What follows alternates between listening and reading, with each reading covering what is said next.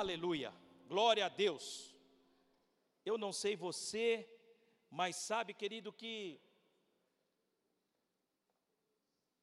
enquanto eu orava por esse culto, o Espírito Santo trouxe esses dois cânticos antigos, mas que mexe com o povo de Deus, mas que mexe com a fé das pessoas, que leva-nos a declarar aquilo que nós cremos, aquilo que a nossa fé nos leva a acreditar. Amém? O tema que eu quero compartilhar com vocês é esse: você é um privilegiado. Fala para a pessoa do teu lado assim: meu querido irmão, você é um privilegiado. Agora pergunta para ele assim: você acredita nessa verdade? Sabe, querido, que não basta muitas vezes a gente ouvir, não basta muitas vezes a gente nós temos a nossa fé despertada para crer. Nós precisamos acreditar que somos. Amém? Nós precisamos acreditar que nós somos em Deus privilegiados. Pessoas privilegiadas. Nós precisamos mudar isso, querido, aqui dentro. Diga assim: é aqui dentro que eu preciso mudar isso. Sabe, amados, veja só, por que se faz necessário mudar isso aqui dentro? A Bíblia diz, e esse é o primeiro texto que nós vamos ler, o livro de Romanos, capítulo 12, versículo 1. Abra sua Bíblia aí em Romanos 12, 1.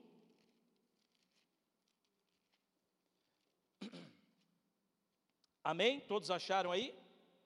Nós vamos planar alguns textos, mas olha o que diz a Bíblia aí, o apóstolo Paulo falando a esses irmãos. Olha o que ele diz, a partir do verso 1, e o subtítulo antes desse capítulo está escrito o que aí na sua Bíblia? Diga assim: nova vida. Diga assim: Deus tem me chamado para viver algo novo. Agora veja, nós só vivemos algo novo, ou Deus tem nos despertado para vivermos algo novo, a partir do momento em que nós mudamos a nossa forma de pensar. Enquanto insistimos em pensar da maneira que nós pensávamos, nós jamais provaremos algo novo da parte de Deus. Se faz necessário, se queremos viver mudança, ou vivemos aquilo que Deus quer fazer na nossa vida e para nós, se nós continuarmos pensando como pensávamos há 10, 20 anos atrás, ou até mesmo como um ano atrás. Se queremos viver algo novo a cada dia, nós precisamos renovar a nossa forma de pensar, diga assim: renovo de mente. O apóstolo Paulo fala isso a esses irmãos, e ele diz aí no verso 1: Rogo-vos, pois, irmãos.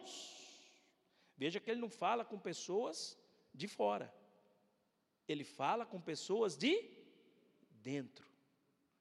E ele diz aí: Rogo-vos, pois, irmãos, pelas misericórdias de Deus, que apresenteis o vosso corpo por sacrifício vivo, santo e agradável a Deus, que é o vosso culto racional.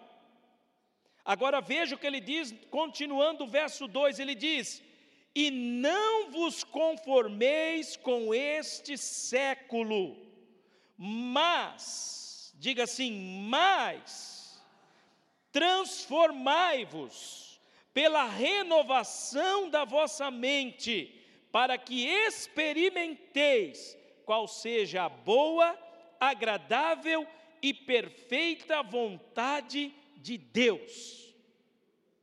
Nós só provaremos algo da parte de Deus na nossa vida a partir do momento que nós buscarmos renovar a nossa mente. A partir do momento em que nós passamos, vamos dizer assim, a pensar como Deus pensa,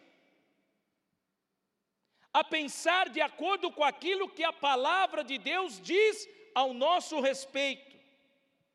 Se você se ver a cada culto entrando aqui como um coitado, como um miserável, sabe, como um escravo, ah, essa enfermidade, querido, sabe quando a cura vai se manifestar no seu corpo?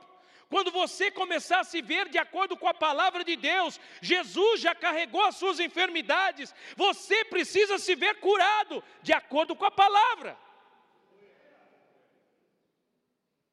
Quando eu cheguei aí fora, antes de ir orar, havia alguns irmãos do outro lado, e eu falei assim para esses irmãos: a paz do Senhor, prósperos. Eu acredito que Deus fez esses irmãos próspero. Fala para o seu irmão aí do teu lado, a paz do Senhor próspero. Talvez você pare agora e fale assim, próspero irmão. Mal você sabe como está minha conta bancária. Mal você sabe que o meu cheque especial já estourou, que o meu cartão já foi, que o meu limite já excedeu. Mas enquanto você se vê assim, assim será na sua vida. A partir do momento que você começar a se enxergar de acordo com aquilo que a palavra de Deus diz ao teu respeito, assim será na sua vida. O que a palavra de Deus diz? Crede no Senhor e estareis seguros. Creiam nos seus profetas e prosperareis. Diga assim: Deus tem para mim uma vida próspera. E prosperidade não fala só de dinheiro na conta bancária. Prosperidade abrange todas as áreas. Nós já aprendemos isso muitas vezes aqui. Próspero no casamento, próspero nos relacionamentos, próspero na vida profissional, próspero em todas as áreas da sua vida. Diga assim: a partir de hoje, eu vou passar a pensar de acordo com o que a palavra de Deus diz Diga assim: Eu viverei prosperidade sobre a minha vida. A partir de hoje, cada área da minha vida caminhará em prosperidade. Em nome de Jesus. A palavra de Deus diz, querido, que a partir do momento, é o que o apóstolo Paulo diz, que há em nós uma renovação de mente, aí nós provamos aí nós experimentamos. Ou seja, o resultado da minha vida e da sua vida se dará, a mudança que precisa se dará, a partir do momento em que nós passamos a pensar de acordo com a palavra de Deus, os nossos dias serão transformados e mudados, já não será iguais, é isso que Deus diz, porque nós vamos caminhar agora debaixo daquilo que é a boa vontade de Deus para a nossa vida, debaixo daquilo que é a perfeita vontade de Deus para a nossa vida. Diga assim: Deus tem para mim coisas maiores. Amém? Você crê nisso? A Bíblia diz que nós então somos privilegiados, mas para que nós alcancemos esse nível de entendimento, nós precisamos pensar de acordo com a palavra de Deus. Sabe, queridos, que há muitas pessoas dentro da igreja que ainda não se vê como privilegiados em Deus? Não consegue enxergar quem verdadeiramente eles são diante do Senhor. Claro, nós somos servos de Deus, mas a Bíblia diz que além de servo, nós somos filhos. E qual é o filho que não tem privilégio com seu pai? Hã? Não é isso? Qual é o filho que não tem privilégio com seu pai? Deus não é o nosso pai? Se nós somos filhos, então comece a se enxergar como um privilegiado. Isso precisa mudar aqui. Você não vai diante de Deus mendigar, você vai diante de Deus sabendo que Ele vai dar toda a atenção a você, porque você é filho. Você não vai diante de Deus, será que Deus vai me ouvir? Você vai chegar diante de Deus, sabe como? Meu Pai Celestial, eu venho na tua presença, Pai. Muda, começa a reconhecer a sua paternidade, a paternidade de Deus sobre a sua vida começa a ter esse entendimento que isso automaticamente vai começar a mudar na sua vida áreas que você talvez falava, olha, não acontecia, porque eu não tinha esse entendimento. Eu não conseguia enxergar assim o privilégio que eu tinha diante de Deus. E eu queria compartilhar alguns com vocês aqui. Alguns, só alguns. Claro que há muito mais.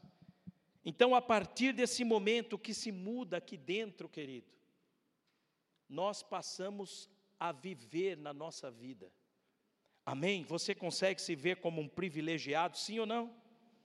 Então, o primeiro privilégio que temos é justamente esse. Nós temos o privilégio de serem filhos de Deus. Romanos capítulo 8, versículo 16 e 17, Romanos 8 versículos 16 e 17, olha o que diz a Bíblia. Olha o que diz a palavra de Deus, e nós temos meditado sobre isso, aprendido muito sobre o Espírito Santo, e olha só, o papel do Espírito Santo nas nossas vidas. O próprio Espírito testifica com o nosso espírito que somos quem, queridos? Repita isso forte: filhos de Deus. Diga assim: o Espírito Santo, nessa noite, está testificando no meu espírito que eu sou filho de Deus. Essa verdade tem que estar dentro de nós. Sabe que o diabo trabalha para tirar isso de dentro de você? Pôr em xeque a tua filiação? O que ele fez com Jesus no deserto? Quando ele se aproxima de Jesus, ele fala para Jesus: Se tu és o filho de Deus, transforma a pedra em pão. O que Satanás queria fazer ali com o Senhor Jesus? Colocar em xeque a filiação. Agora veja, o apóstolo Paulo, falando aqui aos Romanos, ele diz: o próprio Espírito, falando do Espírito Santo, ele testifica ao nosso espírito que somos filhos de Deus, e não para aí, diga assim, vai além. Olha o verso seguinte, o 17, olha o que diz lá: ora, se somos filhos, somos também o que, queridos? Diga, herdeiros herdeiros de Deus e co-herdeiros com Cristo. Se com Ele sofremos, também com Ele seremos glorificados. Diga assim: eu tenho uma herança da parte de Deus sobre a minha vida. Só tem herança quem se vê como filho. Você não é bastardo, você é filho. Fala para o teu irmão, você não é um bastardo. Diga para ele assim: Você é filho de Deus. Diga assim: Deus tem para você, meu irmão, uma herança, porque você é filho. Diga assim: Esse é um privilégio sobre a minha vida.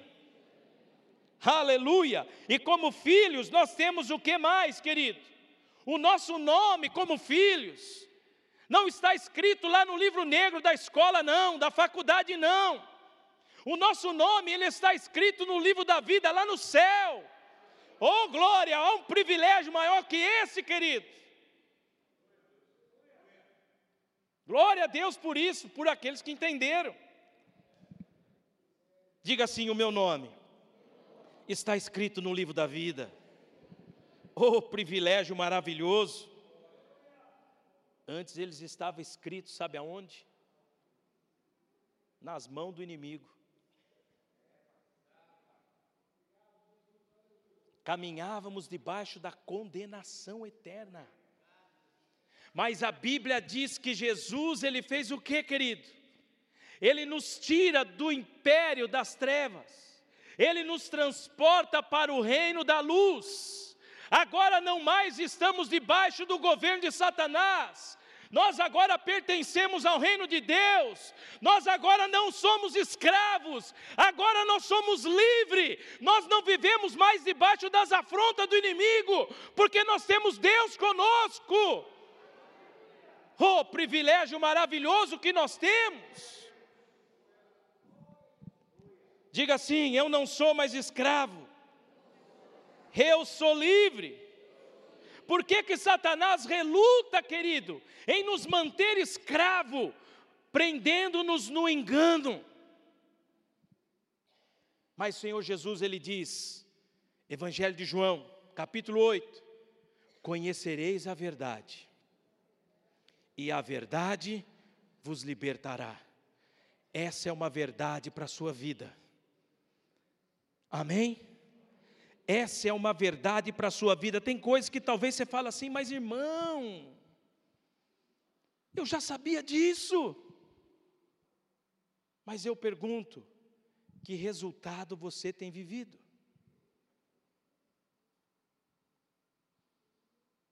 Que resultados na sua vida você tem tido? Você sabia, mas isso era dentro do teu espírito uma verdade de Deus? Ou você tinha apenas o conhecimento do que está escrito? E talvez você pergunta, mas qual a diferença? Você conhecer o que está escrito, você somente tem um nível de entendimento raso, superficial, ah, está escrito. Quantas pessoas não sabem que está escrito no Salmo 23? Quantas pessoas não sabem o que está escrito no Salmos 91? Mas a pergunta é: aqueles que têm revelação do que de fato está escrito no Salmo 23 e no Salmo 91, ele vive debaixo daquilo que está escrito. Amém? Ele vive debaixo de uma revelação, não de uma, ah, um nível de conhecimento. Irmão, eu sei que está escrito lá. O Senhor é o meu pastor e nada me faltará. Mas e aí, irmão? Pergunto eu. Você tem essa revelação de que realmente o Senhor, Ele é o teu pastor? vai além do que você ver somente as Escrituras ali. Amém? Segundo, a Bíblia diz, pegando uma chave daquilo que eu disse, segundo, nós pertencemos ao reino dos céus. Diga assim: eu pertenço ao reino do céu. Colossenses capítulo 1, do verso 12 ao 14. Preste atenção, se você não grifou, grife isso, isso é importante. Colossenses 1, do 12 ao 14, olha o que diz a Bíblia, o apóstolo Paulo falando a uma igreja, dando graças ao Pai, que vos fez idôneo a parte que vos cabe da herança dos santos na luz. Ele nos libertou do império das trevas e nos transportou para o reino do Filho do seu amor. Continuando, no qual temos a redenção, a remissão dos pecados. Aleluia. Amém, amados? Então veja, o segundo privilégio é justamente esse. Como eu disse, nós não mais agora estamos debaixo do governo de Satanás Agora nós pertencemos ao reino dos céus. Nós precisamos nos ver, sabe, juntamente com Cristo. A Bíblia diz que agora nós estamos assentados à destra de Deus, juntamente com Cristo Jesus, nos lugares celestiais. Nós não temos que olhar para Satanás assim, nós temos que olhar para Satanás assim. Nós estamos acima. O Senhor nos colocou acima do inimigo. Ele nos deu essa autoridade nele, querido. Diga para o seu irmão: você é um privilegiado.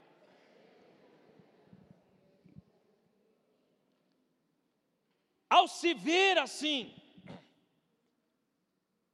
nós conseguimos olhar para as circunstâncias da vida, não assim, mas assim.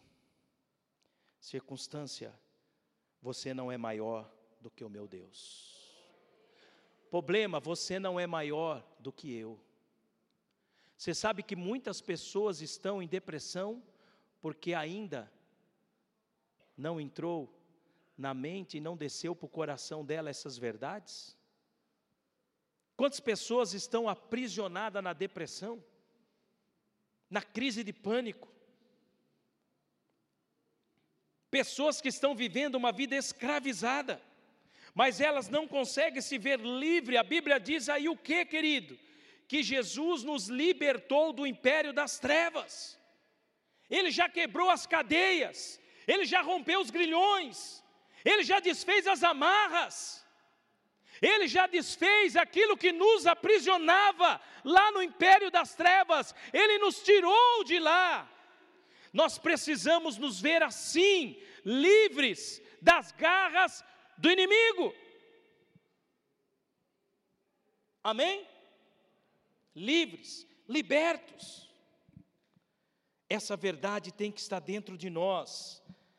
Nós precisamos nos ver como cidadãos do reino. A Bíblia diz lá, o apóstolo Paulo fala, lá em Filipenses, que a nossa pátria, ela está no céu, de onde vem também o nosso Senhor e Salvador Jesus Cristo. Se nós estamos pela fé, com Ele assentado acima, então nós sabemos aonde é a nossa morada. Amém? Nós sabemos muito bem onde é a nossa morada. Terceiro, somos privilegiados por fazer parte de um povo exclusivo de Deus. Aleluia!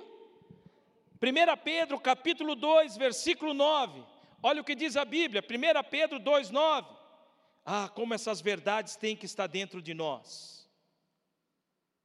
Olha o que diz a Bíblia. Vós, porém, sois raça eleita, sacerdócio real, nação santa, povo de propriedade exclusiva de Deus. O que me admira é falar essas verdades do céu para a sua vida e você não acompanhar dando glória. Eu vou repetir de novo. Olha, eu fui para Mococa, eu ensinei o povo de Mococa a falar aquela frase que eu sempre falo quando eu venho aqui. Pentecostal que não faz barulho está com defeito de fabricação.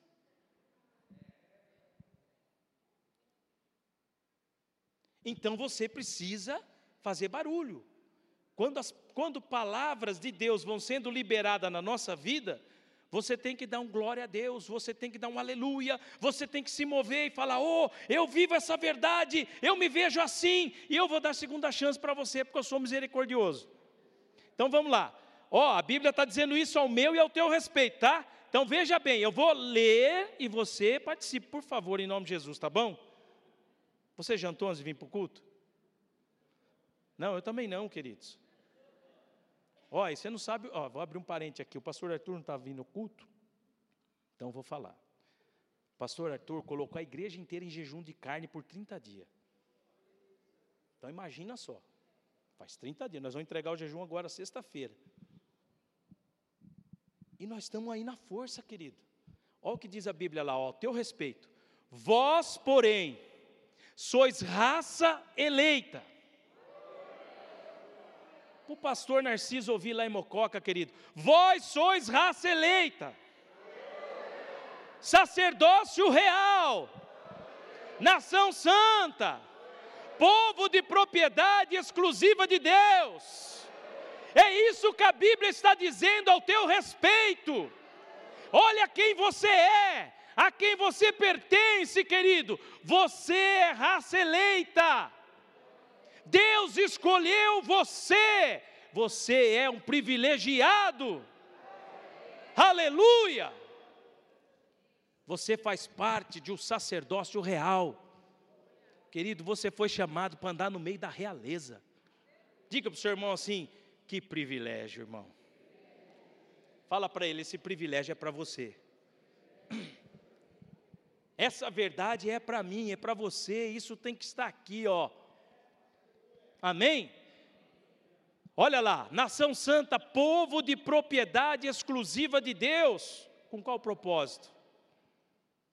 A fim de proclamardes as virtudes daquele que vos chamou das trevas para a sua maravilhosa luz.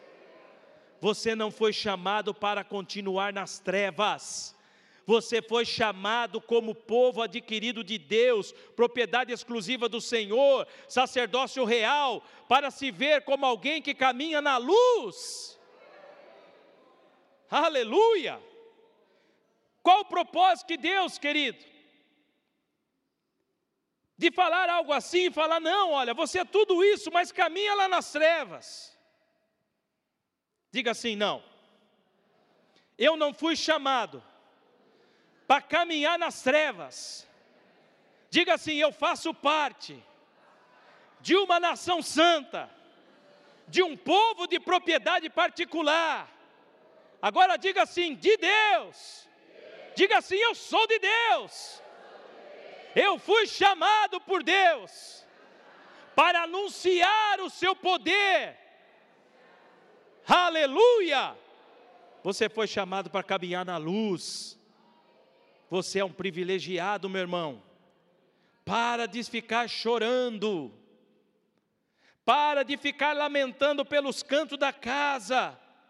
Para de ficar, sabe, olhando as dificuldades da vida e falar: ah, e agora? Você faz parte de uma escolha de Deus. Comece a se ver assim.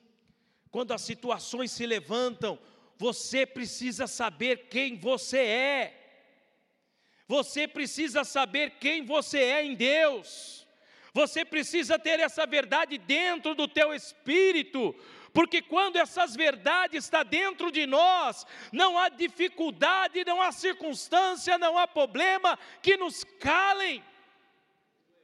Não há situações que se levantam você passa pela prova, mas cantando, glorificando a Deus, fazendo como Paulo e Silas na prisão, apanhando, mas dizendo: Eu conheço o meu Deus, eu sei quem o meu Deus é. A Bíblia diz, querido, que o povo que conhece o seu Deus, ele é fraco. Diga assim, não. A Bíblia diz lá em Daniel, se eu não me engano, 11:30, mas o povo que conhece o seu Deus é forte e ativo tem atitude, porque conhece o Deus que ele serve.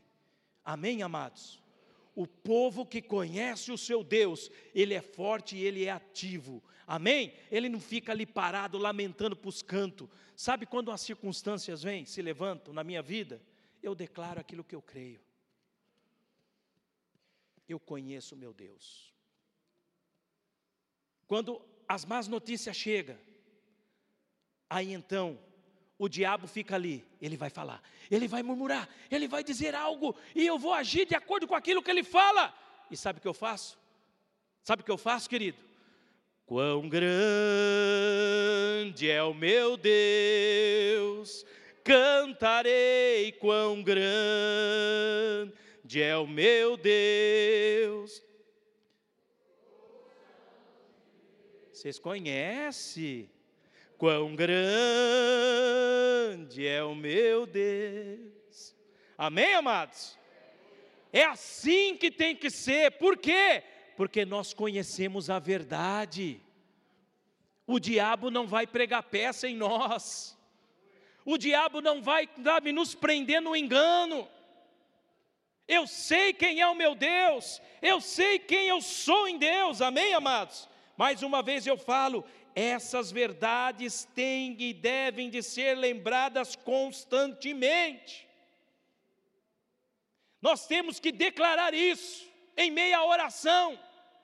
Senhor, obrigado porque eu faço parte do seu povo. Senhor, obrigado porque eu sou nação eleita. Eu faço parte do sacerdócio real. Obrigado, Senhor, porque o Senhor me tirou do império das trevas e me transportou para o reino do Filho do seu amor. Eu sei a que reino eu pertenço. Eu sei quem eu sou no Senhor. Comece a declarar essa verdade todos os dias da sua vida, e você não vai ter palavras de lamentação nos seus lábios. O diabo vai tentar, ele vai tentar lançar situações, mas quando ele ouvir você declarando essas verdades, sabe o que ele vai fazer? Vai sentar na sarjeta e se lamentar. Nesse eu não tenho mais o que fazer. Ele aprendeu. ele aprendeu agora não dá mais. Ele vai procurar outro que não conhece. Mas aqueles que conhecem essas verdades e que sabe quem é em Deus, ele não escraviza mais. Amém, amados?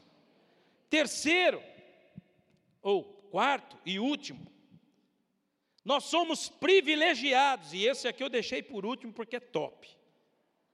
Ha. Nós somos privilegiados porque temos acesso livre aos santos dos santos. Ah!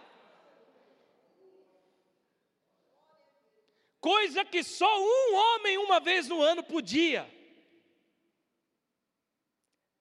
E entrava para representar o povo. Agora o acesso é livre. Nós podemos entrar a hora que queremos nós podemos ir até a presença de Deus no momento e na hora que nós desejamos. Olha o que a Bíblia diz aí em Hebreus capítulo 10, versículo 19 em diante. O que aconteceu aí, irmão? Pifou? Então vamos lá. Eu vou ler na NVI. Se você abre a sua Bíblia aí. Deu Deu um tilt ali, mas vai voltar, em nome de Jesus. Amém? Versículo, capítulo 10, verso 19 do livro de Hebreus. Olha o que diz a Bíblia aí. Portanto, irmãos, temos plena confiança para entrar no Santo dos Santos pelo sangue de Jesus, por um novo e vivo caminho que Ele nos abriu por meio do véu, isto é, do seu próprio corpo temos, pois, um grande sacerdote sobre a casa de Deus. Sendo assim, olha o que ele diz: aproximemo-nos de Deus com um coração sincero, com plena convicção de fé, tendo os corações aspergido para nos purificar de uma consciência culpada. Preste atenção no que diz esse texto. E tendo os nossos corpos lavados com águas, com água pura. Verso 23: Apeguemo-nos com firmeza à esperança que professamos ou que confessamos, pois aquele que prometeu é fiel. Então nós temos o privilégio de podermos entrar nos santos dos santos pelo sangue que foi derramado na cruz do Calvário. Jesus abriu o caminho. Fala isso para o seu irmão. O caminho está aberto, irmão. Diga para ele assim: você pode entrar a hora que você quiser. Lembra ele, fala para ele o tema da mensagem. Fala assim: você é um privilegiado. Você pode ir à presença de Deus a hora que você quiser. Você pode entrar na presença de Deus sem precisar do presbítero, do pastor, sem precisar do diácono. Você pode ir, querido, entenda isso. Deus te deu essa liberdade de acesso à presença dEle. A questão é, o apóstolo aí, ou alguns dizem que é Paulo, né, que, fala, que escreveu o livro de Hebreus, mas é um autor desconhecido, então vamos dizer assim, né? Aí o autor ele diz o quê? Olha só o que ele diz: Portanto, irmãos, temos plena confiança para entrar no Santo dos Santos. Em outra versão diz: irmãos, tenha coragem. Fala para o seu irmão assim: meu irmão, você precisa ter coragem. O Santo dos Santos é lugar de pessoas corajosas de pessoas que têm coragem de ir diante de Deus com situações da sua vida e ir diante do Senhor e dizer: Senhor, eu estou entrando com essas situações, mas eu não vou retornar com elas. Eu estou entrando enfermos, mas eu vou sair curado. Eu estou entrando cativo, mas eu vou sair liberto. Eu estou entrando escravo, mas eu vou sair livre. Eu vou mudar essa circunstância na minha vida, na tua presença, Deus. Agora veja, o autor ele diz o quê? Portanto, irmãos, tenha plena confiança para entrar no santo dos santos. Não entre no santo dos santos desconfiado. Se você desconfia que Deus vai mudar isso na sua vida, não entra. É isso que o autor está dizendo. Entra com um coração cheio de confiança, de fé. Porque se você e eu entrarmos com um coração cheio de fé, cheio de confiança, eu digo a você, não há circunstâncias, não há enfermidade, não haverá barreira. Sabe por quê? Só quem pisou no Santo do Santo sabe o resultado que ela produz. O que esse texto está dizendo, sabe o que é? É o que diz aquela canção bem antiga. E o véu que separava já não separa mais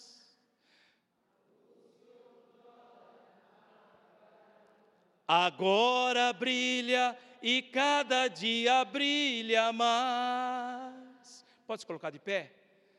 Só para te adorar e fazer teu nome grande e te dar o louvor que é devido. Estamos nós aqui. E o véu, e o véu que separava, já não separa mais. A luz que outrora apagada agora brilha e cada dia brilha mais. Você pode entrar no Santos, querido.